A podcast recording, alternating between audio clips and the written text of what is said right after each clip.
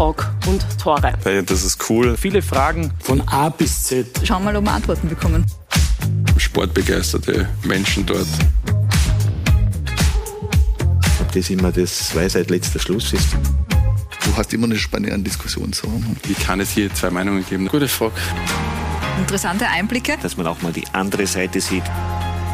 Ich habe auf der anderen Seite gearbeitet. Meine Freunde sagen immer auf der Tagseite. Der soll im Hintergrund die Fäden gezogen haben. Von Heribert Weber haben wir nichts gehört. Es waren keine Fäden mehr da. ja, und da schließt sich der Kreis. Der Kreis endet immer dort, wo er beginnt. Eine runde Sache.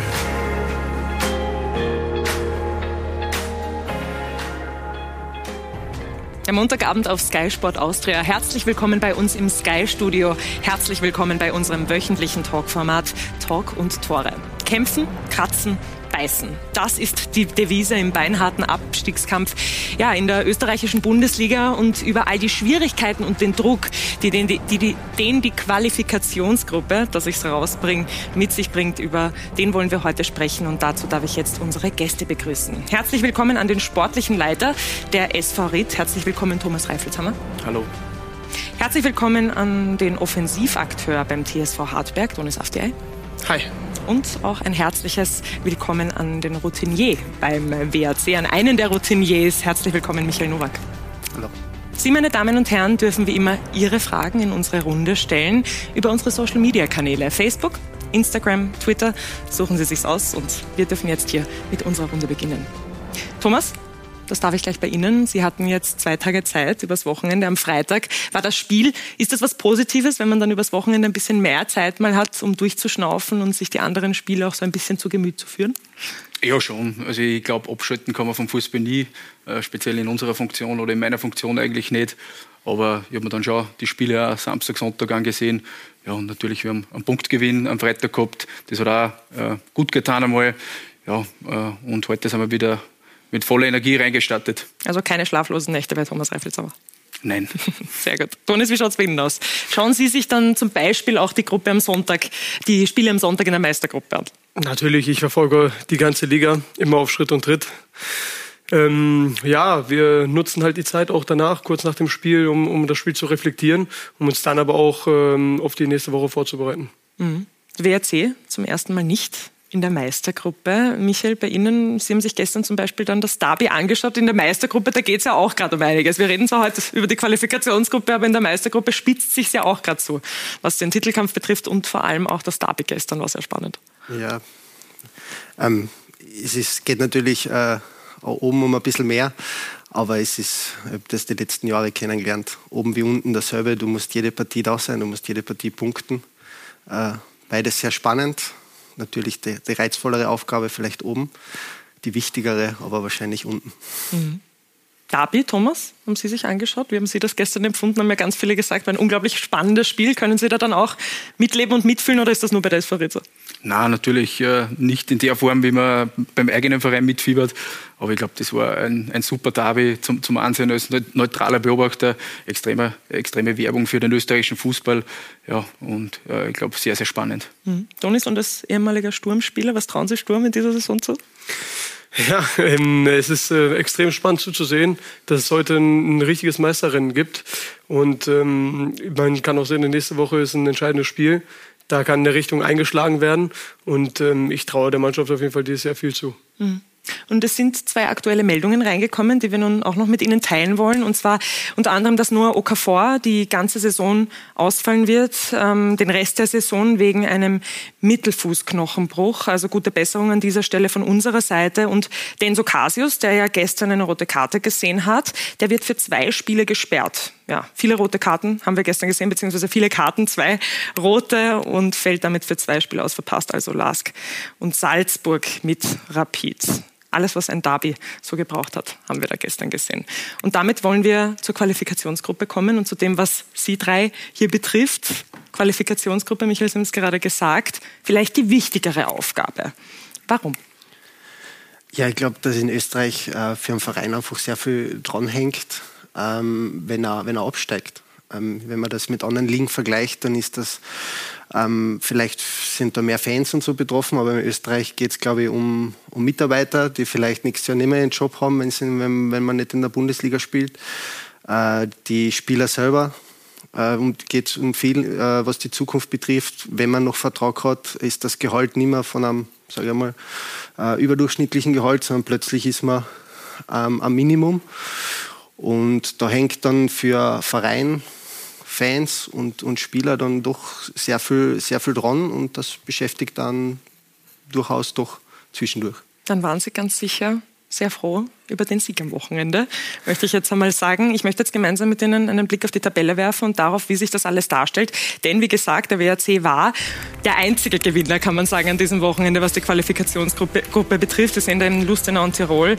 Ja, wo es gerade ganz gut ausschaut, im Kampf um diesen siebten Platz eben und Europa mit 19 und 18 Punkten. Und der WRC mit 16 Punkten drei Punkte dazu gewonnen. Hätte man nur 13, sieht man dann schon, wie eng das Ganze ist und wie knapp das Ganze ist. Denn Platz 4, 5 und 6, Hartberg, Altach und Ried mit 13, 12 und 10 Punkten. Ja, und Ried eben am vergangenen Wochenende mit diesem 1 zu 1 gegen die WSG Tirol einen Punkt gut gemacht, trotzdem im Tabellenkeller. Was fängt man denn jetzt mit diesem Punkt an? Zum jetzigen Zeitpunkt wahrscheinlich schwierig äh, zu beurteilen.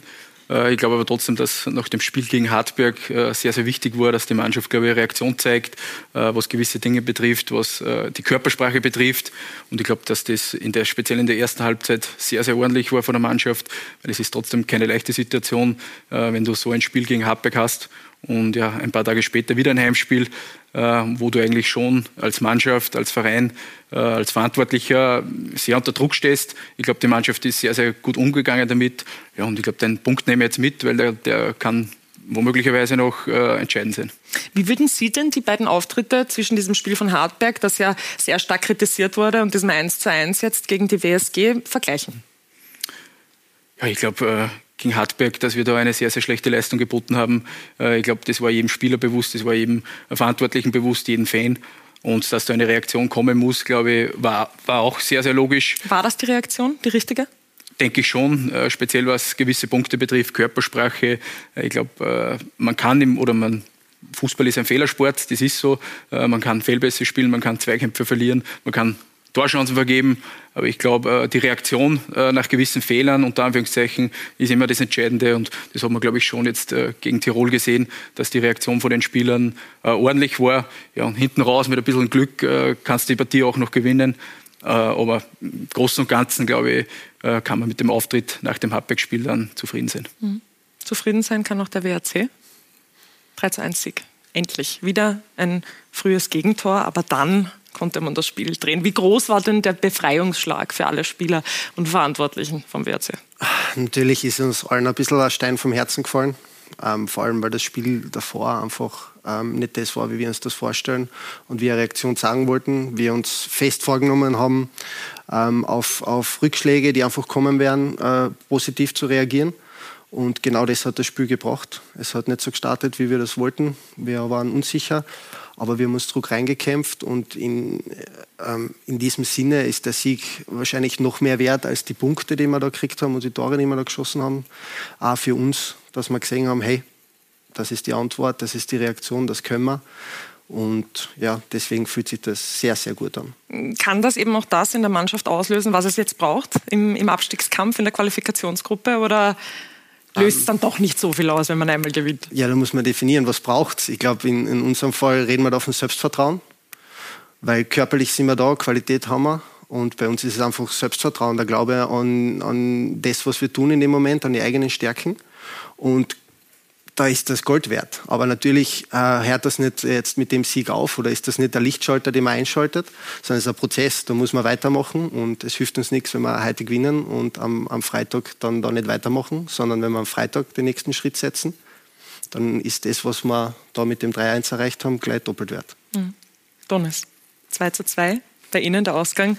Bei einem Spiel, in dem es wirklich zwei komplett verschiedene Gesichter gezeigt, bei dem, bei dem Hartberg zwei verschiedene Gesichter gezeigt hat. Ich, ich durfte beim Spiel vor Ort sein und das war unglaublich, wie unterschiedlich die waren. Woran ist denn das gelegen? Warum konnte man das nicht in der ersten Hälfte schon zeigen, was man dann in der zweiten Hälfte ja, rausholen konnte? Ja, wir wollten auf jeden Fall nach dem, nach dem Sieg in Ried, wollten wir daran anknüpfen, weitermachen. Wir wollten die Power mitnehmen und ähm, sind relativ gut in die Partie gestartet. Mit einer nicht klaren Torschance, aber sind relativ gut mit mehr Ballbesitz auch in die Partie gestartet und wurden dann kalt erwischt nach dem Eckstoß. Und ja, ich glaube, das Spiel zeigt auch, zeigt, äh, spiegelt die Qualifikationsgruppe, glaube ich, perfekt dar. In dem einen Moment denkst du, okay, kannst gar nicht mehr zurückkommen. Und in der zweiten Halbzeit bist du auf einmal da und kannst das Spiel auch wieder drehen. Und ähm, ich denke, anhand der zweiten Halbzeit waren wir am Ende auch vielleicht alle ein bisschen enttäuscht darüber, dass wir vielleicht nicht drei Punkte geholt haben. Aber wenn man die erste Halbzeit nimmt, wo wir dann äh, von der 20. Minute bis zur Halbzeit dann nicht mehr auf dem Platz agil waren, nicht mehr ganz gut da waren, glaube ich, geht es dann am Ende ganz gerecht. Ja, wobei man schon noch sagen muss, was Sie jetzt gerade sagen, es spiegelt irgendwie das ganz gut wider in diesem Abstiegskampf, wenn man in der zweiten Hälfte zurückkommt. Ich finde das nicht so selbstverständlich, weil man braucht ja auch mentale Stärke, um, um sowas auf den Platz zu bringen, oder? Gerade wenn so viel Druck da ist, dass man ein 0 zu 2 dann einfach ausgleicht. Ja, es war auf jeden Fall extrem wichtig, dass wir, dass wir mit Schwung aus der Halbzeit gekommen sind. Ich glaube, ähm, wir haben da eine richtige Ansprache auch bekommen. Wir haben die richtigen, den richtigen Weg rausgefunden. Und ähm, es war wichtig, dass wir auch relativ früh das Tor geschossen haben. Und ähm, wir haben dann auch so ein bisschen Power gespürt. Wir haben uns alle mitgezogen. Und so haben wir auch ähm, für uns selber gesehen, da ist noch was möglich, da ist noch was drin. Und ich glaube einfach, dass, äh, dass wir die zweite Halbzeit mitnehmen können für uns dann am Freitag in äh, Wolfsberg dann ähm, auch daran anknüpfen sollten, ja. Mhm. Was würden Sie denn sagen, Michael, war der Unterschied bei diesem Spiel jetzt zum Spiel vergangene Woche, wo man trotz diesem Rückstand, der ja auch relativ früh war, dann das Spiel drehen konnte, gewinnen konnte? Was war anders in der Mannschaft? Ähm, ich glaube einfach, dass wir letzte Woche damit konfrontiert worden sind und keine Antwort gehabt haben. Und äh, wir haben das aufgearbeitet. Und da sieht man mal, glaube ich, dass wir unter der Woche eine gute Arbeit ähm, gemeinsam mit dem Trainerteam gemacht haben. Ähm, dass wir in, in Tirol einfach nicht die Antwort gehabt haben, äh, die mentale Antwort im Kopf gehabt haben, mit einem Rückstand umzugehen. Und wir haben uns dann zusammengesetzt und haben gesagt, hey, äh, Rückschläge sind ganz normal, es wird der Pfeil jetzt nicht nach oben zeigen die ganze Zeit. Und wir müssen einen Weg finden, wie wir wieder aufstehen. Und wie wir einmal öfter aufstehen, als wir eine kriegen. Und das hat die Mannschaft äh, über die Woche sich sehr zu Herzen genommen, hat versucht daran zu arbeiten. Und es ist natürlich perfekt, wenn das so aufgeht äh, wie am Wochenende. Aber natürlich auch nicht selbstverständlich, dass wenn man sich das so vornimmt, dass es dann auch gleich funktioniert. Ja. Es geht jetzt auf jeden Fall her um, heiß her beim Kampf um, um den Abstieg und der spitzt sich auch zu. Und Alfred Tater, der hat in gewohnter Manier, so wie wir uns kennen, am Wochenende die richtigen Worte bzw. ein richtiges Wort dafür gefunden. Ronald Mann mit dem Status quo über den Abstiegskampf. Es gibt so viele Wörter, die die Qualifikationsgruppe gut beschreiben, doch da ist dieses eine Wort, das gewisse Aktionen perfekt unterstreicht. Oida! Und Co-Kommentator Alfred Tata weiß auch, worauf es in dieser Gruppe wirklich ankommt. Diesen Spielern muss endlich klar werden, dass Abstiegskampf Fight ist, auch wenn es aussichtslos erscheint ist. Ich renn trotzdem deshalb aus mit diesen taktischen Analysen. Abstiegskampf bedeutet Feite und renne um dein Leben. Denn wofür steht die Qualifikationsgruppe? Spannung, Anspannung und vor allem ganz viel Druck. Wir müssen da einfach äh, den Druck aushalten. Das haben wir von Anfang an gewusst. Und was hier auch jeder weiß, es kann wahnsinnig schnell in alle Richtungen gehen. Ich möchte so schnell wie möglich da unten weg äh, und dann kann man sich neue Ziele setzen. Äh, für uns ist jetzt noch nichts entschieden, aber mit so einer Leistung äh, werden wir da unten nichts zu tun haben. Nächsten Freitag äh, wollen wir gleich nachlegen. Und ja, wie gesagt, das ist jetzt ist wieder mal ein Sieg, tut uns gut. Äh, vor allem das Selbstvertrauen müssen wir mitnehmen, dass wir gut Fußball spielen können. Apropos gut Fußball spielen, da gibt es noch ein Wort, das nicht fehlen darf. Traumtor. Was für ein Treffer von Jürgen Heil! Nie aufgeben, immer weiterkämpfen. So wichtig, um hier zu bestehen. Sie wissen. Dass wir immer wieder zurückkommen können, diese Qualität haben. Das kann uns natürlich für die letzten Runden ähm, sehr viel Kraft geben, das Wissen, dass wir das können. Aber im Endeffekt müssen wir halt von Anfang an schon unsere Leistung, die wir können, auf den Platz bringen, damit wir nicht in diese Situationen kommen. Unangenehme Situationen und plötzlich fällt man auseinander. Wir müssen weitermachen. Ähm, wir dürfen uns jetzt nicht runterziehen lassen von, von dem klaren Rückschlag. Mund abputzen, denke ich einmal, und, und uh, das Kernel mitnehmen und uh, nächsten Samstag gegen Ried uh, zu Hause so auftreten wie heute in der ersten Halbzeit. Wenn wir schon bei Ried sind, Tabellenschlusslicht, zuletzt ein Remis und da war sogar die große Chance auf einen Sieg. Wir werden ihn aufbauen. Nichts Schlimmes ist passiert. Wir haben einen Punkt und das passt auch. Dann geht es einfach darum, dass wir noch mehr solche Chancen unser spielen und dann werden die Bälle auch reingehen. Es wird nicht ohne Rückschläge gehen. Das muss auch Austria Lustenau zur Kenntnis nehmen.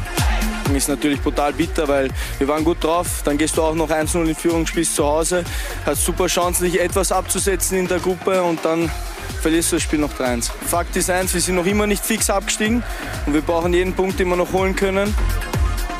So läuft das im Abstiegskampf. Aber geht es hier wirklich nur um den Klassenerhalt?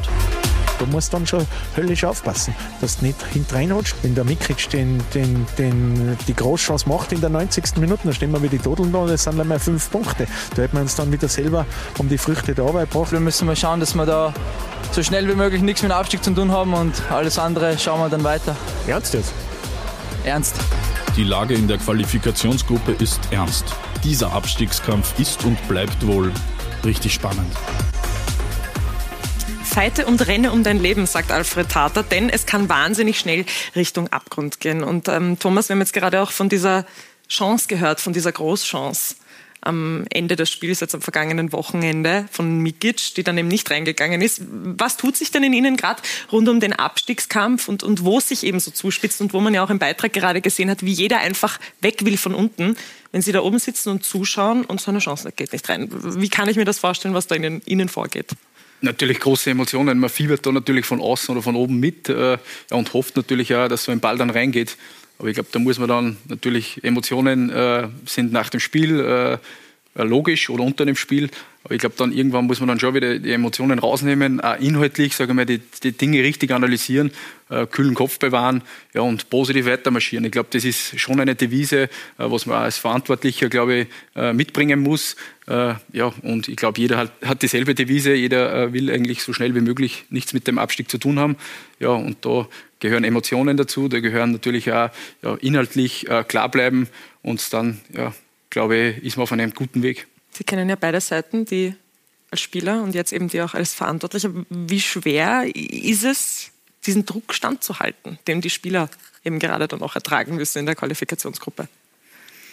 Natürlich ist es nicht leicht oder ist es keine leichte Situation, aber ich glaube, wir hat, oder jeder von uns hat sich auf den Profisport eingelassen. Äh, es sind Emotionen dabei, negative, positive. Ja, und das macht ja den Sport in Wahrheit äh, so schön. Also macht das glaub, den Sport so schön, Thomas? Ja, ich Der denke Druck? schon. Ich denke schon. Ich glaube, das ist das Kribbeln. Natürlich ohne Druck, aber ich glaube, mit Druck ist ein bisschen besser. Ich glaube, das ist das Kribbeln, was, was einen auch ähm, dazu verleitet, auch gewisse Emotionen zu verspüren in solchen Situationen. Du hast als Spieler ja einen Vorteil. Du bist der, der das beeinflussen kann. Mhm.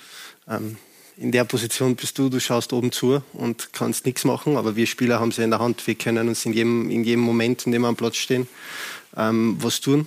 Ich glaube, es ist auch nicht so einfach für Sie, oder oben zuzuschauen. Natürlich nicht einfach, ja. aber ich glaube, wenn du in Drucksituationen dann Spiele gewinnst äh, und dann die Siege danach feierst als Team, nicht, nicht nur die Mannschaft, sondern als gesamten Verein, glaube ich, kann das dann schon Emotionen, positive Emotionen auslösen und das macht den Sport einfach aus. Also, dass man in Drucksituationen Siege gemeinsam feiert, ich glaube, das macht süchtig. Mhm. Aber sie würden manchmal wahrscheinlich auch gerne am Platz stehen, stelle ich mir jetzt so vor. Oder? Also da wird man dann wahrscheinlich auch gerne irgendwie Einfluss nehmen. Gerade wenn man, wenn es nicht so lange her ist, dass man am Platz gestanden ist. Natürlich, ob das dann eine gute Idee wäre. Ja, ganz nicht. sicher nicht, aber also vielleicht schon, aber ich glaube, ich glaube als Sportdirektor nicht unbedingt. Aber ich stelle es mir unglaublich schwierig vor, psychisch auch. Äh, wie kann man denn psychisch beschreiben, was in einem Spieler vorgeht in, in so einer Situation? Vor allem jetzt beim WRC war das ja noch nie der Fall. Ist ja eine neue Situation, in der sie da sind. Ja, also für einen Verein und vielleicht für einen oder anderen Spieler ist es was Neues. Ähm, für mich persönlich nicht. Und wir haben auch andere Spieler gehabt, die schon äh, gegen einen Abstieg gespielt haben. Ähm, natürlich äh, äh, ist das immer etwas, was man im Hinterkopf hat. Man hat schon gesagt, in Österreich das doch äh, einen großen Einfluss auf, auf Karrieren und Verläufe von Vereinen hat. Auf der anderen Seite als Spieler ähm, habe ich das Gefühl, dass du da immer aussuchen kannst. Das ist, du kannst das entweder als Chance oder als Risiko sehen. Und wenn du es als Chance siehst, dann, dann kannst du jede Woche entscheiden, ich kann meine Chancen erhöhen, indem ich gut trainiere, indem ich äh, sportlich lebe, indem ich versuche, für meine, für meine Mitspieler dort zu sein. Und wenn ich viele von diesen Dingen mache, dann werde ich viele kleine Pfeile nach oben drehen, die meine Wahrscheinlichkeit diese Chance, die ich habe, zu nützen, erhöhen. Und dann wäre am Wochenende ähm, eher einen Sieg einfahren, als wenn ich es als Risiko und als Angst sehe, was in Zukunft vielleicht einmal passieren kann. Don, ist es Druck was, was Sie eher anspornt? Ja, für mich persönlich schon. Ich denke, dass solche Situationen auch, ähm, auch äh, etwas erfordern von einem und äh, dass man am Punkt da sein muss. Und äh, man kann, wenn man, wenn, man, wenn man sowas auch gerne hat, man kann auch andere mitziehen. Ich glaube nicht, dass, dass es für jeden eine einfache Situation ist. Und ich glaube, dass andere auch besser damit umgehen können. Aber das sind dann Situationen, wo du als Team auch reifst, als Team auch gestärkt, gestärkt rauskommen kannst, wo du auch äh, als einer, der vielleicht mit Druck besser klarkommt, andere mitziehen kannst und ähm, dann am Ende vielleicht zu Erfolg kommst. Und das sind Situationen, wo du dann, wo du dann dich auch weiterbildest und wo du auch zum Beispiel mit dem Abstieg dann vielleicht nichts mehr bald zu tun hast. Ja, und wie das auch ein Team zusammenschweißen kann, das haben wir mitgebracht in Form von Bildern. Und man sieht das nämlich auch bei diesem Jubel, wo sie, ja, Dominik Prokop umarmen, der da eben diesen Ausgleich erzielt hat. Und ich glaube, da sieht man auch einfach, wie viel Last abfällt, oder? Und wie viel, wie viel einem auch vom Herzen irgendwie dann fällt in so einer Situation, oder? Auf jeden Fall, auf jeden Fall. Ich denke, wir, wir haben ja in der zweiten Halbzeit äh, standen wir mit dem Rücken zur Wand und haben uns dann zurückgekämpft. Das war das entscheidende 2-2 in, in, der Situation und ähm, da fällt eine Riesenlast von den Schultern. Mhm. Als Mannschaft äh, bist du dann gestärkt, kommst dann zusammen und ähm, ihr kennt es ja auch, was dann da alles äh, für Emotionen freigesetzt werd, wird ist dann äh, unglaublich. Und, ähm, und äh, das ist eine Situation, wie die, die gerade gezeigt worden ist, die wir auch viel öfter erleben wollen, im positiven Sinne. Mhm. Macht Fußball noch Spaß in solchen Situationen? Die SV Ried befindet sich gerade in einer schwierigen Situation. Thomas, jetzt beobachten Sie da Ihre Spieler, mit denen Sie teilweise auch noch selbst zusammengespielt haben. Wie viel Freude ist da noch dabei in solchen Situationen? Sehr viel Freude, glaube ich. Also wir haben ein Privileg, glaube ich, alle miteinander, dass wir im Fußball arbeiten dürfen, mhm. äh, tagtäglich. Und ja, das schweißt äh, zusammen, auf alle Fälle. Äh, ich glaube, in einer Kabine, wie es dazugeht, äh, speziell nach Siegen, glaube ich, das, mhm. das Gefühl, das, das, bekommt man sehr, sehr schwierig irgendwo anders. Äh, natürlich auch äh, Niederlagen äh, sind, sind Phasen, was dazu, dazugehören. Aber ich glaube, in diesen Phasen reift man dann als, als Persönlichkeit, als Spieler, als Verantwortlicher. Und auch in diesen Phasen, glaube ich, muss man positiv bleiben ja, und einfach viele Dinge mitnehmen. Mhm. Was sagen Sie denn als sportlich Verantwortlicher jetzt auch für einen Verein zum Ligaformat? Wie gut oder schlecht finden Sie es? Man muss dazu sagen, der SV Ried war ja vergangene, vergangene Saison eigentlich schon fast in der Meistergruppe. Hat es dann nicht geschafft. Dann geht es immer wieder um den Abstieg, jetzt gerade am letzten Platz. Alles so eng beieinander. Wie nehmen Sie das wahr? Ja, ich glaube, dass da viele Interessen gibt. Ich glaube, da äh, ist, ist die eine Seite sind die Vereine, sind die Spieler, auf der anderen Seite sind Medien, Fans, neutrale Beobachter, äh, Sponsoren. Ja, und ich glaube, das ist dann schon irgendwo äh, Fußballunterhaltungs Unterhaltungsbranche. Ja, und äh, ich glaube, da geht es in der Qualifikationsgruppe, wird man sehr, sehr gut unterhalten. Ob die Qualität der Spiele dann so gut sind, äh, ja, das lasse ich mir dahingestellt. Aber wir als Verein SV, Ried, SV Kontomatik Ried, glaube ich schon so, dass wir jetzt das dritte Jahr in der, in der Bundesliga wieder sind. Im ersten Jahr haben wir profitiert von der Punkteteilung. Im zweiten Jahr, glaube ich, haben wir 16 Punkte Vorsprung gehabt und dann hinten reingerutscht und daher haben wir wieder profitiert. Also äh, man weiß, glaube ich, schon als Verein, auf was man sich einlässt. Ja, und die Spannung ist absolut gegeben. Mhm. Und Sie können Abstiegskampf, muss man dazu sagen. Sie können Qualifikationsgruppe, der SV Ried ist gewöhnt, der WRC nicht. Würden Sie sagen, dass, dass Ihre Truppe total ready ist für, für den Abstiegskampf und für das, was es in der Qualifikationsgruppe braucht? Oder hat das sowieso jeder Verein? Wie würden Sie das sehen? Ähm, absolut. Also ich wüsste jetzt keinen Grund, warum wir das nicht haben sollen. Wir haben talentierte Spieler, wir haben Spieler mit Herz, äh, wir haben ein super Trainerteam, wir haben alles da. Wir haben es vielleicht jetzt noch nicht so auf die Reihe gebracht, aber an jedem Tag, an dem wir weiterarbeiten, äh, werden wir stärker. Und für, für unsere jungen Spieler, für die vielen, die wir haben, ist ja das eine Riesenchance. Ähm, sie lernen jetzt den Fußball von einer Seite kennen, die sie vielleicht bis jetzt nicht so gehabt haben. Aber der gehört eben auch dazu. Und aus dem kann man richtig wachsen. Ich selber mein Bundesliga-Debüt für Mattersburg gemacht in einer Phase, wo wir gegen einen Abstieg gespielt haben. Und das ist zwar hart, ja, da gibt es zwar oft eine auf die Nasen und da gibt es äh, vielleicht ab und zu ein bisschen Angst, die dabei ist am Anfang. Aber das, wenn du das in die richtigen Kanäle bringst, macht es dich stärker. Und ich sehe bei uns alles äh, gegeben, damit wir da sehr stark herausgehen. Vielleicht hat es auch für mich und für unsere Zuseher nachvollziehbar wird. Jetzt vergleichen Sie letzte Saison mit dieser. Wie unterscheidet sich da so ein Gefühl vor einem Spiel? Ist, ist viel mehr Druck da oder ist es ähnlich viel, weil es dann doch auch um viel geht in der Meistergruppe mit den vielen Europacup-Plätzen, um die man da eigentlich spielt? Oder wie, wie kann ich mir das vorstellen? Ich glaube, es unterscheidet sich am Spieltag oder in den Momenten vor dem Spiel gar nicht. Du konzentrierst dich auf das Spiel, du wirst das Spiel gewinnen. Wo sich unterscheidet, ist in den Tagen zwischen den Spielen, in den Tagen, wo du, wo du, wo du nicht am, am Trainingsplatz stehst in der Zeit. Da unterscheidet sich's, weil da fängt das, das Karussell an, im Kopf zu denken, was, was ist denn, wenn, wenn das jetzt passiert und was ist, wenn das passiert. In der Meistergruppe hast du das einfach, du sagst, ja, im schlechtesten Fall bin ich nicht international dabei, okay. Und der Gedanke ist beendet und du lebst dein Leben. In der Qualifikationsgruppe ist es anders. Ja? Da gibt es nämlich nach dem, ja, wenn das nicht hinhaut, ähm, könnte es den, den Gedanken ziemlich übel weiterspinnen für die, wenn du den nicht irgendwann unterbrichst. Und deswegen finde ich das die, die schwierigere Phase. Das Spiel selber ist fast der Segen, weil du kannst dich endlich auf das konzentrieren, du kannst endlich was dagegen tun, dass deine Situation besser wird. Und deswegen ist die, die, die Zeit am Platz, ob es jetzt Training oder Spiel ist oder in der Kabine mit, mit deinen Mitspielern, eigentlich die angenehmere als die, wo der Kopf Zeit zum Denken hat. Dieses Gedankenkarussell, Donis, kennen Sie? Können Sie nachempfinden? Ja, wir, also letztes Jahr bei Hartberg und auch in der Saison sind wir auch in der Quali-Gruppe gewesen und äh, sind jetzt immer noch dabei. Und ähm, das ist auch wieder eine Situation, die, die für alle Vereine da unten nicht einfach ist. Und ähm, ich glaube, wer am Ende halt äh, einfach ähm, am coolsten bleibt, der wird am wenigsten Probleme haben. Mhm. Junge Spieler haben Sie angesprochen, kriegen die Chance jetzt beim WRC auch bei Ried, viele junge Spieler im Kader, viele junge Spieler auch oft in der Startelf. Ist das für den Abstiegskampf die richtige Wahl? Weil dass man so viele junge Spieler spielen lässt, ist das, sind die gewappnet für das, was da auf einen zukommt? Oder braucht es da eher mehr Routiniers? Also erstens einmal kommt es auf die Qualität der Spieler an. Es müssen die, die spielen, die die besten, die, die, die besten Chancen geben zu, zu gewinnen. Natürlich hat ein routinierter Spieler schon mehr erlebt und vielleicht auf den einen oder anderen Rückschlag, den wir vorher angesprochen haben, die bessere Antwort oder das bessere Rüstzeug, weil er es schon öfter erlebt hat.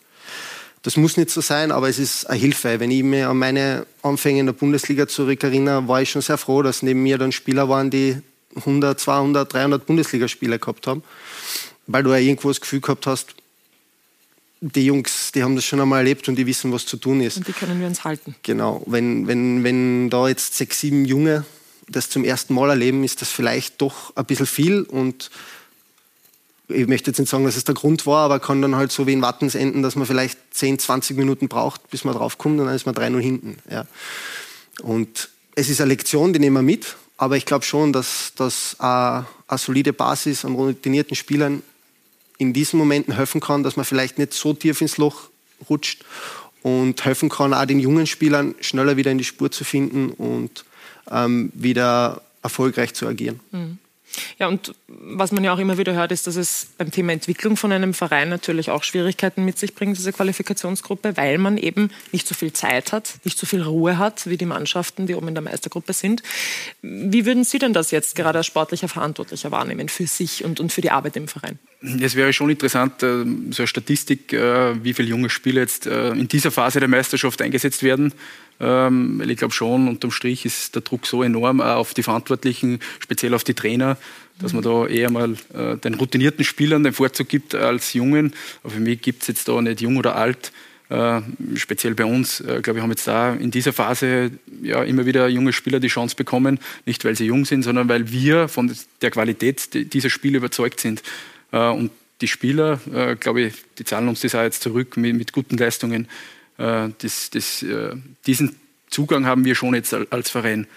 aber natürlich, ja, wie gesagt, ist der Druck so enorm, dass es wahrscheinlich viele Vereine gibt oder Trainer, die eher den, den älteren Spielern oder routinierten Spielern den Vorzug geben. Hm. Druck haben Sie gerade erwähnt. Druck haben Sie wahrscheinlich auch verspürt in, in den letzten Wochen. Die SV Ried gerade in keiner ganz einfachen Situation. Wie geht es Ihnen denn aktuell mit den Geschehnissen in Ried, auch in Ihrer eigenen Position?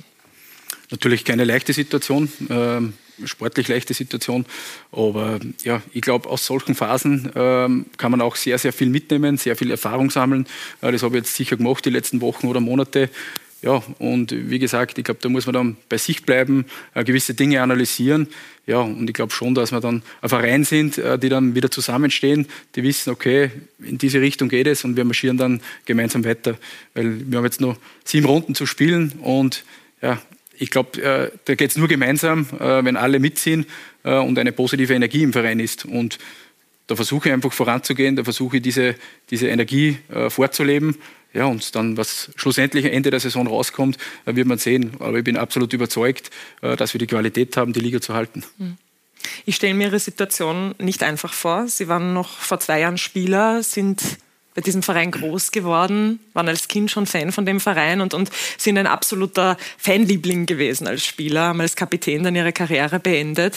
Wir sehen da auch Sie als Kind bei der SV Ried. Ähm, wie fühlt sich das gerade an? Sie müssen gerade Kritik einstecken, auch von Seiten der Fans, auch vom Umfeld. Wie fühlt sich das gerade für Sie an? Auch psychisch. Ich, ich, ich, kann mir schwer vorstellen, was sich da in Ihnen tut bei so einem Spiel, wenn Sie dann von Fans beispielsweise diese, diese Kritik und, und, und diese Banner sehen, die da auch ähm, gezeigt werden. Menschlich natürlich nicht angenehm. Also natürlich äh, hat man dann trotzdem schlaflose Nächte und mhm. überlegt viel.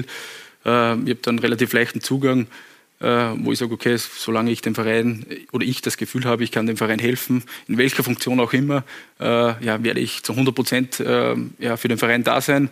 Äh, es war ja damals nicht so, dass ich äh, die Karriere beendet habe und ich bin dann gekommen und äh, bin dann alleiniger Verantwortlicher für die Profimannschaft oder für den Verein im sportlichen Bereich, sondern es ist schon so, dass sich nach dem Aufstieg äh, der Verein strukturell ein bisschen verändert hat.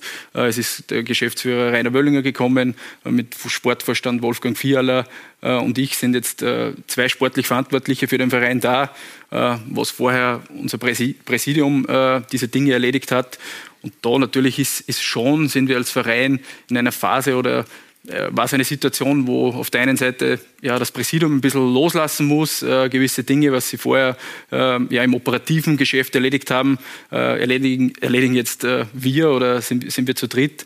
Ja, und das äh, ist schon ein Prozess gewesen, wo wir alle lernen mussten oder müssen. Das ist ja nach wie vor der Prozess. Aber ich glaube, sehr, sehr wichtig zu betonen ist, dass allen Beteiligten, glaube ich, ja, der Verein am wichtigsten ist und jeder das Beste für den Verein will.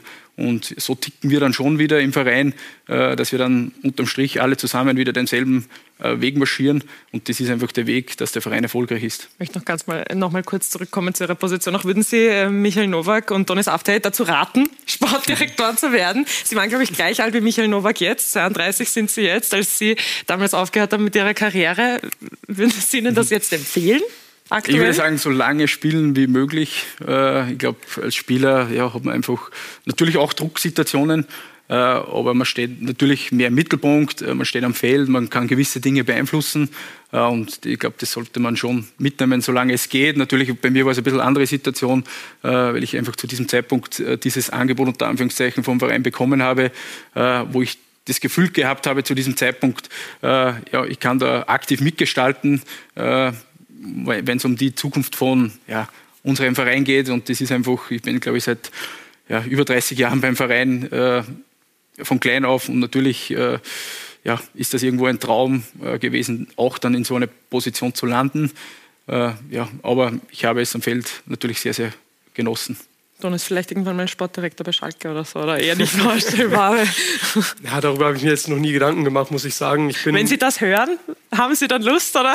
Ja, es ist immer, immer verbunden mit Druck, egal was du machst eigentlich. Und ähm, für mich persönlich, ähm, ich habe, man kann bei jedem Sportdirektor Respekt haben. Bei dem einen läuft es halt richtig gut, der hat dann weniger Stress. Bei dem einen ist halt immer so ein bisschen Druck dabei. Aber ich persönlich habe mir jetzt darüber noch keine Gedanken gemacht. Ich bin äh, Sie haben noch, noch genug Zeit, also brauchen wir auch noch nicht drüber nachdenken. Vielleicht Michael Nowak, vielleicht ist bei Ihnen so. Ja, ich mache mir die Gedanken schon, aber ähm, ich würde das gern, äh, so wie es der Thomas gesagt hat, so lange wie möglich äh, Fußball spielen und das einmal aus, auskosten. Vielleicht beim WRC dann gemeinsam mit Michi Lindl. Entschuldigung. Es hat ja natürlich auch jetzt in den knapp zwei Jahren, wo ich jetzt in diesem Amt bin oder in dieser Rolle, natürlich auch schöne Momente gegeben glaube, letztes Jahr waren wir im Cup-Finale und knapp äh, die Meisterrunde äh, verpasst. Also das waren schon auch Momente, wo viele dann gesagt haben, wow, äh, du bist jetzt auch in der richtigen Rolle. Ja, und das wird jetzt da so angehen, dass ich sage, okay, jetzt haben wir eine schwierige Phase, da werde ich äh, oder habe ich jetzt viel Erfahrung, Erfahrung gesammelt. Ja, und ich glaube, irgendwann wird mir die Erfahrung dann wieder entgegenkommen.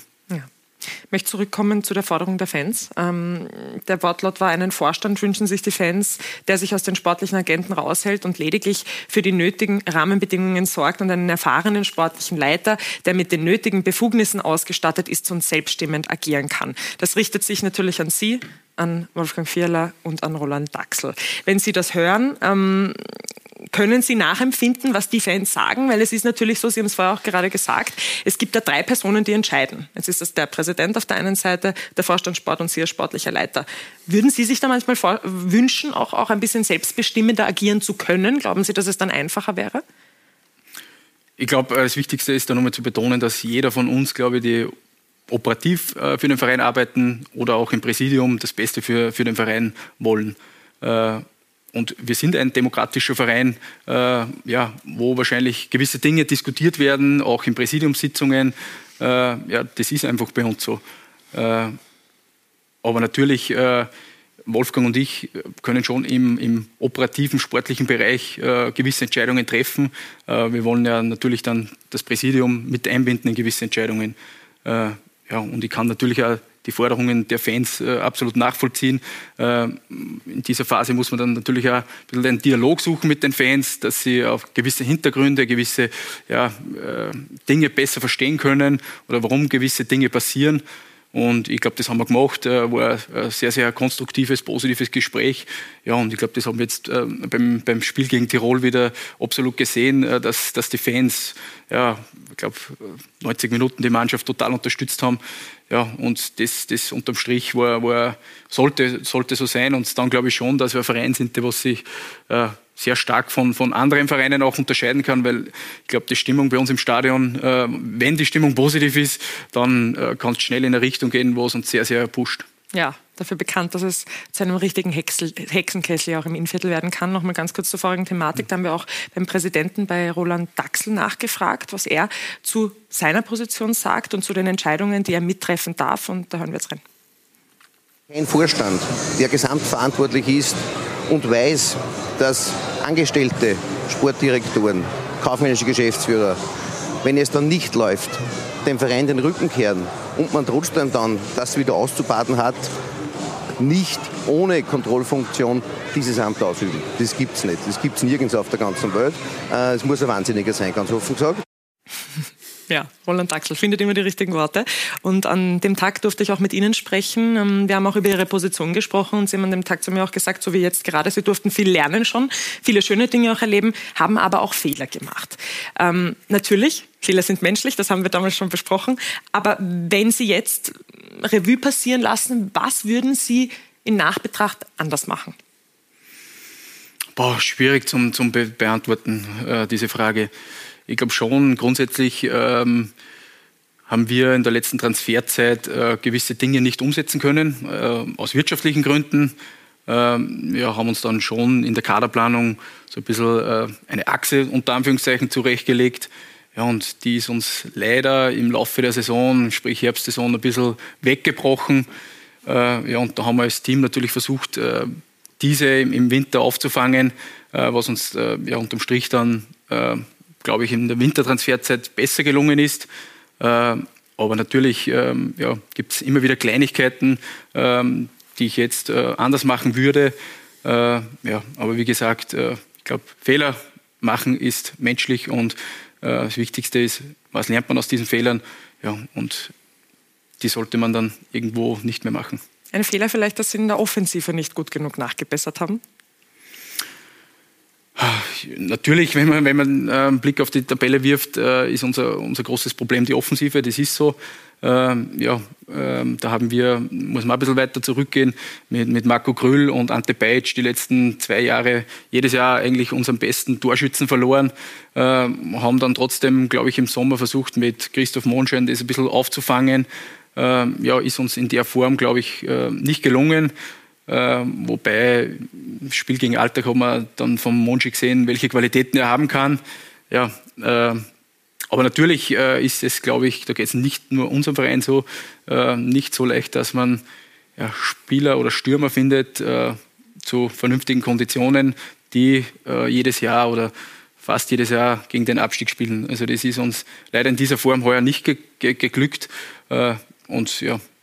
Ja, und was dabei rausgekommen ist, war eine sehr harmlose Offensive bei den Riedern und wir haben das auch mit ein paar Fakten hier mitgebracht. Nur 18 Tore. Thomas Reifelshammer aus 25 Spielen erstmals so wenige. 13 Tore weniger als zu erwarten waren, was den Expected Goals Wert betrifft. Es waren nämlich 12,6 weniger und kein Rieder erzielte mehr als drei Bundesligatore in dieser Saison. Das ist Tiefstwert. Tim Plavotic und Christoph Monschein sind die drei, die beiden, die ähm, jeweils drei Tore erzielt haben. Stefan Nutz auch ein Thema, was die Offensive betrifft, ist weggebrochen. Ähm, er ist am Weg der Genesung. Er war vergangenes Spiel auch, also jetzt am Wochenende im Stadion. Wie sieht es denn bei ihm aus, was die Vertragsverlängerung betrifft? Das hat uns natürlich sehr, sehr wehgetan. Äh, nicht nur sportlich, sondern menschlich. Ich glaube, der Stefan äh, hat damals beim Aufstieg ja wesentlichen Beitrag geleistet, dass äh, der Verein wieder in der Bundesliga spielt. Ja, und untypisch eigentlich für den Stefan so eine Verletzung. ich glaube, ich habe lange mit ihm zusammengespielt und jetzt in dieser Funktion, glaube ich, habe ich den Stefan noch nie verletzt gesehen. Äh, hat jetzt Training gemacht und das hat uns äh, auch menschlich, mir persönlich sehr, sehr wehgetan für ihn. Äh, ja, wir haben an Stefan dann, glaube ich, unmittelbar nach dieser Verletzung oder nach dieser Diagnose ein äh, Vertragsangebot vorgelegt, dass er absolut nächstes Jahr auch äh, bei uns im Verein äh, eine wichtige Rolle spielt. Ja, ich glaube, der Stefan äh, hat bewusst jetzt einmal die Operation bzw. die Reha-Phase gestartet und dann, glaube ich, äh, wird er für sich entscheiden, was, was das Beste für sich und für seine Familie ist. Aber ich glaube, wir werden ihn nicht hängen lassen und ich hoffe, dass er noch länger bei uns im Verein bleibt. Ja, und wird weiter sprechen mit ihm auch wegen Verträgen. Ähm, Michael, jetzt wissen Sie, wie das ist, selbst wenn man für längere Zeit ausfällt. Man sitzt jetzt auch bei Baumgartner gerade aktuell in der Saison beim WRC. Was bedeutet das für einen Verein, wenn ein so wichtiger Spieler wie Stefan Nutz wegbricht? Ähm, ja, ich glaube, das, kann man, das kann man schlecht beschreiben, weil im ersten Moment denkt man sich, okay, es, es, es spielt wer anders. Aber so ein Spieler wie der, der Nutzi, sind, er hat halt auch spezielle Qualitäten, die man nicht einfach so auffangen kann wenn ich das jetzt aus unserer Warte als WRC sehe, dann war Nutz schon immer Thema. Es bringt die Standards gut zwischen den Linien. Wie können wir, wie können wir sein, seinen Kreis einschränken, dass er eben seine Qualitäten, diese Schnittstellenpässe, diese Offensivqualität, diese Torgefährlichkeit, dass er die nicht zur Geltung bringt, ist natürlich für, äh, für jeden Verein eine Aufgabe. Und wenn die wegfällt, kann man sich natürlich auf andere Dinge konzentrieren. Und ich glaube, dass das für Ried schon ein, ein, schwerer Schlag ist und für jeden Verein, wo ein wichtiger Spieler fehlt, dessen Qualitäten aufzufangen, immer, immer Challenge ist und äh, wahrscheinlich nur im Kollektiv möglich ist. Mhm. Es sind, ja nicht, es sind ja nicht nur Stefan Nutz gewesen, es haben sich ja sehr viele Führungsspieler, sehr viele wichtige Spieler, unter anderem auch mit Radling und Ziel verletzt in dieser Saison. Donis, wie würden Sie das beschreiben, was mit einer Mannschaft passiert, wenn Führungsspieler, wichtige Spieler, die auch fürs Mannschaftsgefüge wichtig sind, wegbrechen? Was kann sich da mit einer Mannschaft tun? Ja, ich glaube, im ersten Moment äh, ist es nie so einfach zu verarbeiten. Aber man weiß halt, dass es auch weitergehen muss. Ich glaube, das ist auch ein, eine Situation, wo eine Mannschaft auch wieder dran wachsen kann. Uns fällt ein Spieler weg, wie können wir das kompensieren? Ähm, und äh, das machen, glaube ich, auch alle Vereine dabei auch ganz gut. Ähm, es ist nie ganz einfach zu sagen, wie bei, wieder auf dem Thema zurückzukommen zum, zum Nutz. Es ist ein Unterschiedsspieler und ein Unterschiedsspieler kann viel in einer Quali-Gruppe ausmachen. Und äh, dementsprechend gilt es jetzt auch für, für, für, für die Mannschaft dann zu versuchen, das aufzufangen. Und das ist, glaube ich, äh, bei allen Mannschaften genau gleich. Mhm. Unterschiedsspieler auch Samuel Schein-Radlinger, mit dem Sie jetzt Vertrag verlängert haben, eben für drei Jahre. Jetzt ist es ja gerade so bei Samuel Schein-Radlinger, dass der auch Angebote vorliegen hatte. Wie kann ich mir denn vorstellen, dass dieses Vertragsges Vertragsgespräch stattgefunden mhm. hat? Was waren die, die Pro-Argumente für Radlinger, diesen Vertrag zu unterzeichnen? Ich glaube, einen Sami haben wir da nicht überzeugen müssen von unserem Verein, weil ich glaube, äh, wer einen Sami kennt, der ist ein Local Hero in Ried, äh, ja, ist, glaube ich, seit seinem ersten Lebensjahr Fan von, von diesem Verein äh, und hat unglaubliches Standing. Natürlich auch logisch, dass der Samuel mit seinen Leistungen, dass er sie für andere Vereine empfohlen hat und natürlich auch ein Sportler ist, der was vielleicht andere Dinge oder andere Möglichkeiten nochmal irgendwo in Betracht zieht. Aber ich glaube einfach zum jetzigen Zeitpunkt ein unglaubliches Zeichen von ihm. Sehen wir jetzt auch nochmal die Saves vom Wochenende. Genau mit denen er sich auch wieder mal ausgezeichnet hat. Und ich glaube, so eine Qualität würden wir wahrscheinlich äh, im Tor nicht bekommen, wenn der Same nicht äh, in Ried geboren wäre, wenn er sich nicht so mit dem Verein identifizieren würde, glaube ich, würde der Same wahrscheinlich nicht in Ried spielen, mit dieser Qualität. Gilt auch als einer der besten Torhüter in der österreichischen Liga. Absolut. Also, ja, er war eigentlich äh, vor seiner Verletzung, finde ich, äh, trotzdem am Weg zum, zum Team. Äh, und für mich ist er einer von den besten Torhüter in Österreich. Ja. Und hält das Team auch gerade zusammen und sorgt dafür, dass da eben ja, die Mannschaft zusammenbleibt. Jetzt eben auch als Kapitän. Marcel Ziegel soll ja auch bald zurückkommen. Dann wird die Mannschaft auch wieder ein bisschen zusammenfinden. Ähm, Thomas, ich möchte jetzt noch ganz kurz auf das Thema Trainer eingehen.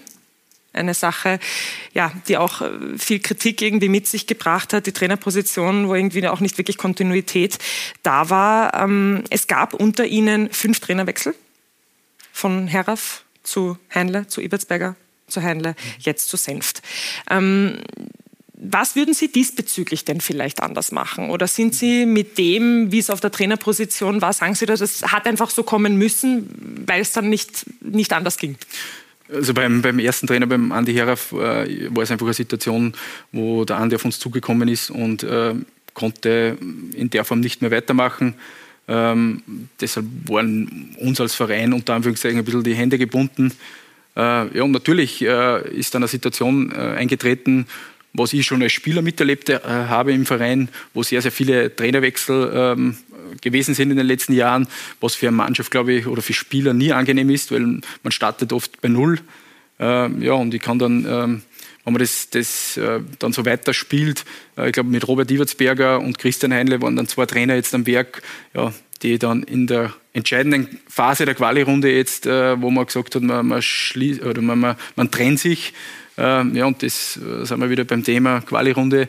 Ich glaube, das ist als Vereinsverantwortlicher, ja, hat man dann irgendwo am Schluss raus nicht mehr so ja, die Mittel. Ein Mittel ist ein Trainerwechsel.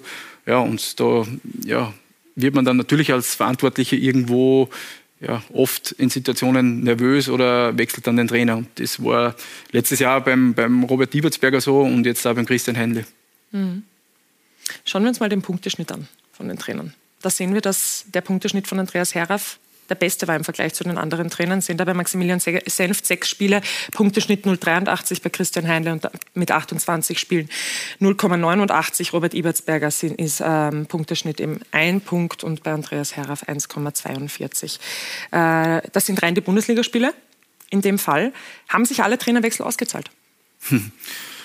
Was ist Jetzt zurückblickend. Sehr, sehr schwierig im, Nachhinein äh, zu beurteilen. Ich glaube, man, man, entscheidet als Vereinsverantwortlicher, als Präsidium zu diesem Zeitpunkt mit bestem Wissen und Gewissen. Und ja, das war zu, dem, zu den Zeitpunkten immer so, dass man das Gefühl hatte, äh, ja, ein Trainerwechsel gibt einer Mannschaft oder der Mannschaft jetzt einen neuen Impuls.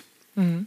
Und Sie wollen ja auch einen jungen Weg mitbringen, eine, eine Philosophie entwickeln, die auch auf etwas irgendwie dann auch für die Zukunft was mitbringt, junge Trainer, wie man das eben auch bei Christian Heinle und jetzt auch bei Maximilian Senft sieht.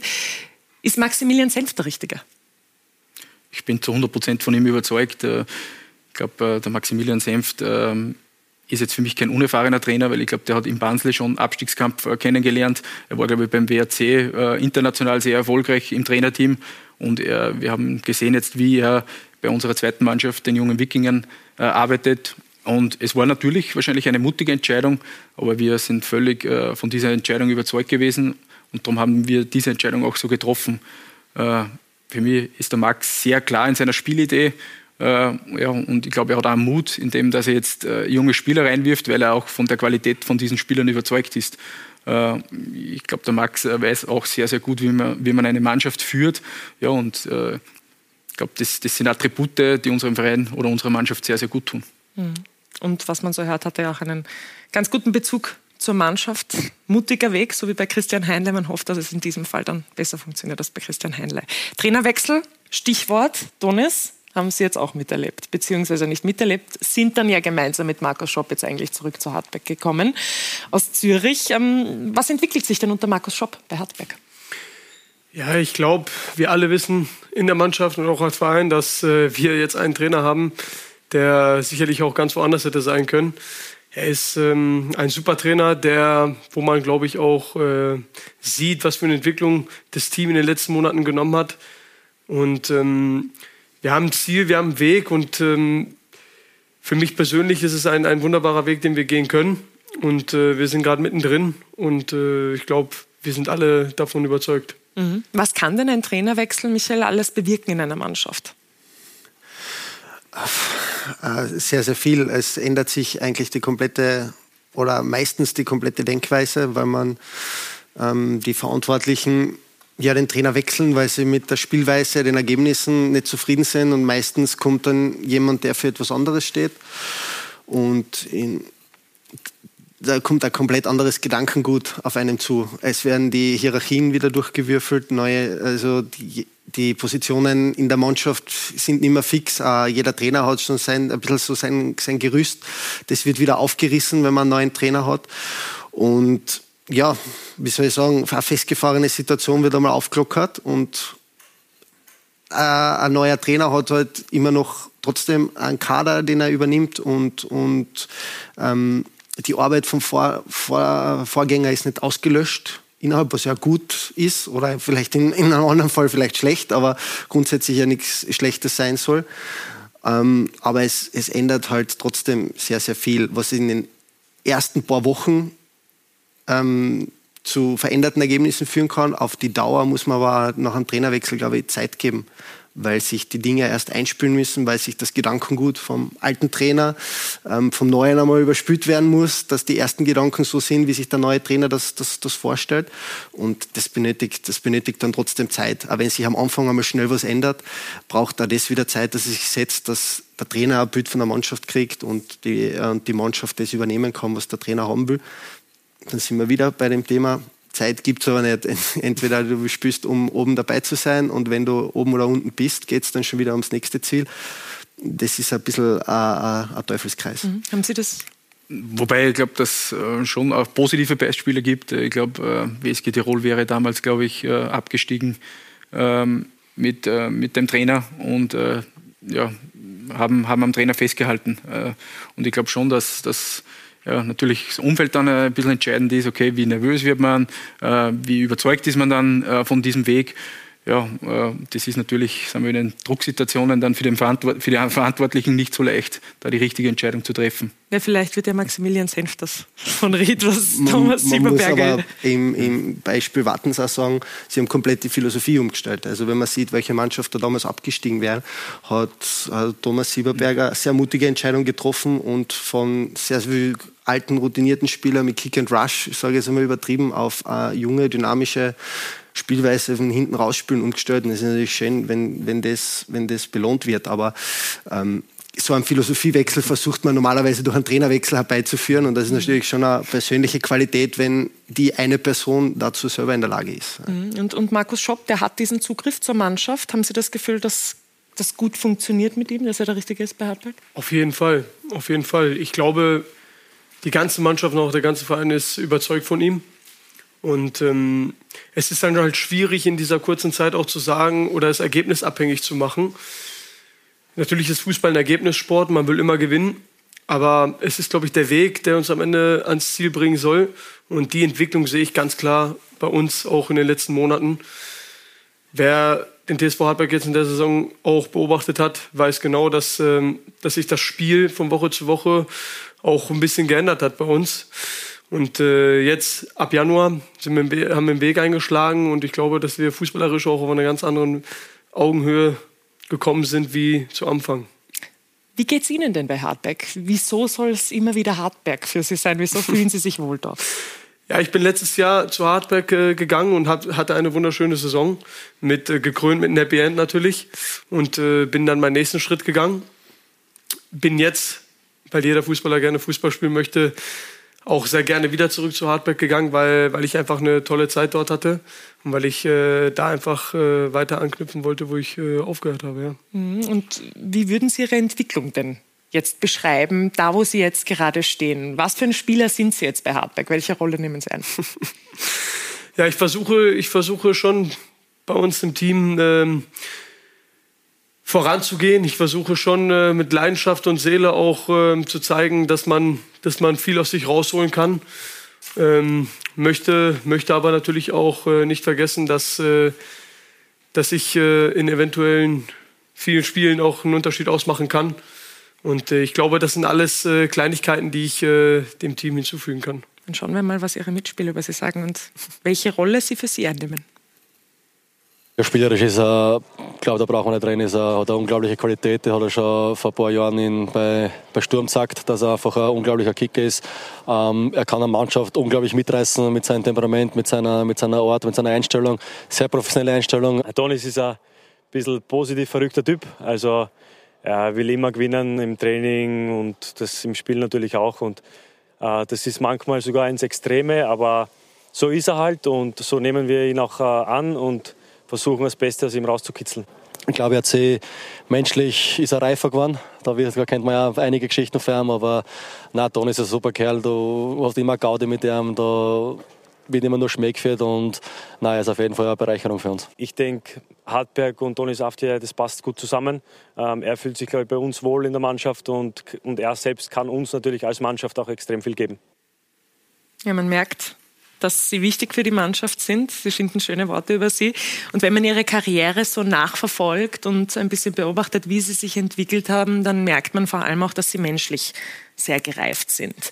Mm, sie sind am Anfang ihrer Karriere bei Schalke sehr gehypt worden, haben jetzt mittlerweile zehn Vereine in ihrer Profikarriere miterlebt. Ähm, wenn Sie zurückdenken an, an die Anfänge, würden Sie sagen, dass es Dinge gibt, weil wir vorher darüber gesprochen haben, was man vielleicht anders machen würde, wenn man gelernt hat aus Dingen. Gibt es Dinge, die Sie anders machen würden heute? Ja, natürlich. In, in jungen Jahren gibt es viele Sachen, wo du halt nicht so viel Wert drauf legst oder wo du, wo du halt, wo du nur nicht so ganz fokussiert bist. Und du lernst es halt mit der Erfahrung, mit dem, was du alles mitnimmst. Äh, lernst du halt, das Thema haben wir am Anfang gehabt, lernst du halt auch kleine Stellschrauben zu drehen. Und äh, irgendwann kommt halt der Moment, wo du, bei mir kam halt irgendwann der Moment, wo du gesagt hast, ähm, du hast jetzt so viel erlebt, du möchtest jetzt, äh, du liebst den Fußball über alles und du möchtest jetzt aber, aber immer weitermachen und möchtest auch äh, das Beste für dich rausholen. Was kannst du tun und was kannst du machen, um dich zu entwickeln? Und ähm, da geht's halt äh, äh, von Ernährung bis zu Schlaf, bis zu Extraeinheiten, bis zu, bis zu allem Möglichen. Und ähm, da bin ich gerade dabei, das alles halt äh, ins äh, Optimale zu bringen. Mhm. Michael, wie versuchen Sie mit jungen Spielern zum Beispiel umzugehen oder denen was mitzugeben? Ist das was, was Sie auch als Ihre Rolle wahrnehmen beim WRC?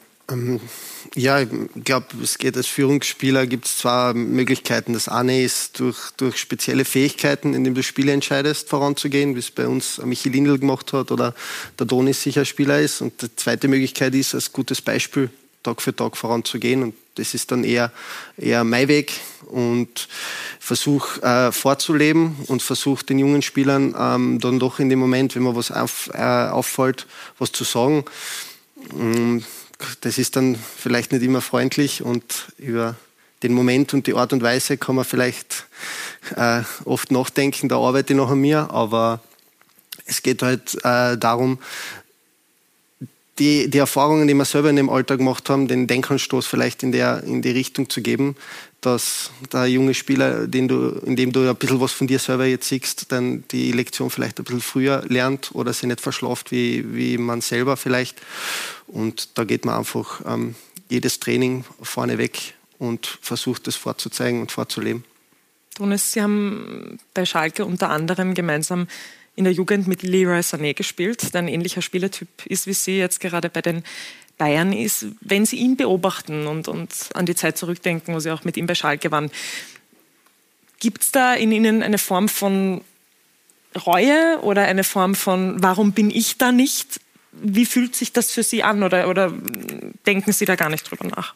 Also persönlich natürlich, äh, man hätte, man hätte sicherlich auch einen anderen Weg äh, einschlagen können. Nur ist das halt äh, die Vergangenheit. Wenn man sich auf die Vergangenheit konzentriert, kommt man selber nicht vorwärts. Und äh, das habe ich auch sein lassen und äh, bin jetzt voll im Saft. Ich fühle mich sehr, sehr gut und möchte auch das Bestmögliche aus, aus, mir rausholen, auch in den nächsten Jahren. Und ähm, dafür kämpfe ich und äh, dafür stehe ich auch. Und ähm, zum Leroy, der hat eine wunderschöne Karriere gemacht. Der ist ein wunderschöner Spieler, der spielt tollen Fußball und äh, ich wünsche ihm auch nur das Beste. Mhm. Für die Zukunft, da stellen Sie sich ja etwas vor, Ihr Traum, deutsche Bundesliga wieder, das, das sagen Sie ja auch so, unter anderem im Audiobeweis, im Podcast, wo Sie zu Gast waren erst. Ähm, wie, sollen, wie wollen Sie dorthin kommen? Wie, wie sehen Sie denn den Karriereweg? Gibt es den für Sie jetzt? Haben Sie da einen im Kopf oder lassen Sie es auf sich zukommen? Also ich ordne das immer schon für mich persönlich ein. Also es gibt ja kurzfristige Ziele, langfristige Ziele, mittelfristige Ziele. Und äh, irgendwo ganz hinten im Kopf habe ich natürlich als langfristiges Ziel, dass ich äh, so weit wie möglich kommen möchte. Ich möchte mich von meiner besten Seite präsentieren. Ich möchte alles geben und ich möchte versuchen, für mich in meiner Karriere so weit zu kommen wie möglich. Und ähm, dann sind wir bei den kurzfristigen Zielen, die aber auch keine Zeit lassen, im Moment über die anderen Dinge nachzudenken. Und äh, die sind halt jetzt unsere Quali-Gruppe die erfordert halt jetzt auch von jedem Spieler vollste Konzentration. Man muss in der Gruppe da sein, man muss jede Sekunde nutzen, um, um, um zu versuchen, halt auch jede Woche, Woche für Woche die drei Punkte zu holen. Und ähm, das erfordert jetzt im Moment auch meine, meine volle Konzentration. Ja. Mhm. Wir haben eine Zuschauerfrage reinbekommen, habe ich von der Regie gerade gehört. Und da geht es angeblich um ihre Vergangenheit. Ja, und äh, Markus Danko, Markus Dankovic hat sich gemeldet bei uns. Liebe Grüße nach Hause. Welche Erinnerungen hast du an dein erstes Profitor, Donis? Ja, speziell, spezielle Erinnerungen. Und zwar habe ich einen absoluten Traumpass bekommen, das von Marco selber. Schauen wir uns den mal an, gemeinsam. Ja. Den Traumpass und das Tor von Ihnen. Es war am 21.03.2015 ein 3 zu 1 Sieg, Sturm gegen Admira. Und da sehen wir Traumpass, Traumtor, oder? Auf jeden Fall. Also ich habe damals als junger Spieler sehr viel von Marco lernen dürfen. Und ich habe ihn auch so ein bisschen als großen Bruder gesehen in meinen jungen Jahren. Und, ähm, und äh, wenn ich mir das doch heute anschaue, sehe ich, wie, wie Marco mit dem Rücken zu mir steht, aber die Situation schon vorher gescannt hat und den Volley auf links rüberhaut. War schon sehr schön. Ja. Und vergisst man nie, ne? Durfte vor der Sendung auch noch kurz mit ihm sprechen, hat ja heute schon alles Taktik moderiert, hat dasselbe über Sie gesagt, hat in höchsten Tönen von Ihnen gesprochen. Als sportlicher Leiter, Sportdirektor, ähm, was trauen Sie denn Donis After noch alles zu? Sehr viel, glaube ich. Also der Donis ist auch ein Unterschiedsspieler für mich in der Liga, äh, kann jeder Mannschaft wehtun. Ja, und ich glaube, er ist als Persönlichkeit sehr gereift. Ich glaube, ich habe damals noch gegen ihn gespielt. Äh, natürlich äh, versucht man da in solchen Spielen, wenn er noch, oder wie er noch jünger war, einen Spieler ein bisschen zu provozieren, wo man weiß, okay, da könnte man irgendwo wahrscheinlich ja, gelbe, rote Karte irgendwo rausziehen. Aber ich glaube, da ist er auch sehr, sehr gereift und ich glaube, er tut jeder Mannschaft, ja, könnte in Österreich äh, gut tun. Thomas Reifelshammer wird heute keine rote Karte mehr rauskriegen bei Ihnen. Ich weiß nicht, ob das jemals passiert ist, aber vielleicht beobachtet er Sie jetzt nur für DSV Ried, falls Sie dort hingehen wollen. Wäre was. Gut, okay. Ähm, Michael Nowak, äh, erstmals nicht in der Meistergruppe. Wir haben gerade darüber geredet und auch über diesen Trainerwechsel, was der bewirken kann. Sie haben es gerade schon auch ausführlich äh, gesagt, was das auch mit einer Mannschaft tun kann. Manfred Schmidt jetzt da. Was unterscheidet ihn denn zu Robin Dutt? Ich glaube, ähm, sie sind beide überragende Menschen, aber sie haben ein komplett anderes, äh, einen anderen Zugang zu Fußball. Ähm, Zugang zu Fußball und vielleicht auch Zugang zur Mannschaft? Äh, na, das würde, das würde vielleicht die Art und Weise, wie er mit der Mannschaft spricht und wie er auf die Mannschaft zugeht, ja. Aber ich würde das ähm, nicht jetzt aufs Verhältnis ähm, beziehen, weil ja, Robin Dutter da ein sehr gutes Verhältnis zur Mannschaft gehabt. Also also so würde ich, würde ich das auf keinen Fall sagen, aber es ist halt einfach in der, in der Philosophie, wie man, wie man ein Spiel angeht, ist es ein, ein Riesenunterschied. Wenn man vorher mehr darum gegangen ist, die Tiefe zu attackieren, ähm, schnell nach vorne zu suchen, ist es jetzt eher so, dass wir den, den, den nächsten Mitspieler suchen, dass wir Ballbesitz äh, Fußball spielen wollen. Das ist halt ein komplett anderer Gedanke und das ähm, habe ich vorher gesagt, das braucht eben Zeit. Wir haben immer noch jetzt, doch Robin Dutt hat uns lange unter seinen Fittichen gehabt und sehr viel von, von seinen Gedanken als unsere erste Idee drinnen, dass wir eben die Tiefe suchen und das dauert halt ein bisschen, bis wir die Gewohnheit reinkriegen. Jetzt eben das Spiel vom, vom Manfred Schmidt. Ähm, das finde ich sehr, sehr gut zu dieser Mannschaft passt. Ähm, doch die spielerische, die Ballbesitzlösung zuerst äh, zu wählen, ähm, das braucht einfach ein bisschen Zeit. Ja, äh, man hat ja auch das Gefühl gehabt, dass sich die Defensive stabilisiert hat dann irgendwie, wie er jetzt gekommen ist, Manfred Schmidt. In der Offensive hat es dann irgendwie gehabt, gehakt. Dann gab es diese 0 zu 4 Niederlage gegen die WSG. Das heißt, Sie meinen, es muss sich erst einpendeln und dann wird sich Stabilität, äh, die, die Offensive als auch die Defensive stabilisieren, auch unter ihm. Ja, jede Entwicklung ähm, geht der Pfeil nicht immer nach oben. Es gibt ja. Rückschläge und das ist ganz normal. Ähm, wie gesagt, wir haben jetzt eine andere Richtung eingeschlagen. Was normal ist, glaube ich, weil die Art und Weise, wie wir gespielt haben, hat uns als Mannschaft nicht mehr gefallen, die hat dem, dem Trainer damals nicht mehr gefallen und glaube auch den Fans und, und dem Verein im Ganzen sind wir irgendwie angestanden und jetzt ist das auch eine komplett andere Sache, wie wir an ein Spiel herangehen und wie gesagt, das braucht, das braucht Übung und Zeit und das wird nicht die ganze Zeit mit, ähm, wir haben gewusst, wir werden nicht jede Partie auf einmal gewinnen. Wir haben so wie auch bei, so wie auch bei Donis Aftiay nachgefragt, bei Ihren Mannschaftskollegen, wie Sie die so sehen und äh, würden da jetzt gerne mal reinhören. Kann schon sehr nervig auch sein in der Mannschaft, wenn er seinen Senf immer dazu gibt. Aber ich, ich verstehe mich super mit ihm. Äh, wir sind auch Freunde geworden. Wir haben acht Jahre eine richtig schöne Zeit gehabt beim WRC. Für einen Fußballer ist er unglaublich intelligent, bildet sich extrem weiter und ist ein super Typ. Er ist auf jeden Fall einer der erfahrensten Typen in der Mannschaft und ja, etwas eigener Typ würde ich sagen. Er ist nicht der typische Fußballer. Er ist eher, ja, der mal in sich geht und gerne Bücher liest und viel mit sich selbst und mit seinem Körper beschäftigt. Und ja, aber er, man braucht es auch in der Mannschaft. Ähm, er ist also ein guter Ansprechpartner, man kann alles vor ihm haben. Und ja, wir sind froh, dass wir ihn in der Mannschaft haben. Ja, sicher. Mike Novak, also jetzt, äh, ich weiß gar nicht, wie lange wir schon zusammenspielen. Äh, ein, ein Riesenprofi, äh, ein super Mensch, ein super Typ. Ähm, ja, immer Freude mit ihm äh, Fußball zu spielen, über Fußball zu reden. Ähm, ja, lebt es äh, wie kein Zweiter vielleicht und ja, bin froh, dass ich mit ihm ein paar Jahre Fußball spielen dürfen. Auch da lobende Worte von Ihren Mannschaftskollegen und Ex-Mannschaftskollegen. Michael, Ihre Situation beim WRC aber aktuell nicht ganz so einfach, vor allem weil Sie oft von der Bank aus starten. Das ist sicher nicht die Rolle, die Sie sich vorstellen. Wie würden Sie denn Ihre Situation aktuell beschreiben? Ähm, ja, schwer. Ich, ähm, glücklich, aber unzufrieden. ähm, ich bin sehr das ist happy. doch gut, gut, gut beschrieben, oder? Ja, es ist, es ist momentan einfach so. Ich bin sehr happy, dass ich bei der Mannschaft sein kann, dass ich spielen kann. Das ist mit meiner Krankheit nicht selbstverständlich. Mhm. Und gleichzeitig fühle ich mich so gut wie nie. Ähm, habe, glaube ich, jetzt ähm, ein richtig gutes Vertrauen zu mir, zu meinem Körper, zu meinem Können. Und die Ironie ist, dann darf ich nicht spielen. Und das ist halt momentan oft ein bisschen, ein bisschen schwierig für mich. Ähm, Versuche aber meine Rolle so gut äh, wie bei allem, was ich mache, so gut wie möglich auszufüllen. Denke, dass auch in den letzten Jahren, wie ich immer Stammspieler war, die, die Bank, die wir gehabt haben, der größte Punkt war, warum wir so erfolgreich waren. Da waren Spieler da, die, auf die man sich verlassen haben können, die in den Momenten, in denen wir sie gebraucht haben, da waren, die die Unzufriedenheit, die sie gehabt haben, nicht in die Mannschaft gebracht haben äh, und die für die Stimmung enorm wichtig waren und das, obwohl sie eigentlich nicht die meiste Aufmerksamkeit gekriegt haben. Und das Privileg, das ich von den Spielern damals gekriegt habe, äh, möchte ich jetzt einfach zurückgeben, wenn das meine Rolle ist. Ähm, aber einfach äh, gleichzeitig nicht mit der Erkenntnis, dass ich mich jetzt gerne auf die Bank setze, sondern doch irgendwann wieder spielen will und für mich trotzdem immer jede Minute, die ich auf der Bank sitze, irgendwo auch verschenkt ist. Sie haben vorhin gerade Ihre Krankheit angesprochen. Im Sommer 21 wurden Sie diagnostiziert mit der Autoimmunerkrankung, Autoimmunerkrankung Morbus Crohn. Ähm, wie geht es Ihnen heute damit? Wie, wie beeinflusst Sie das auch im, im Training und im Spiel?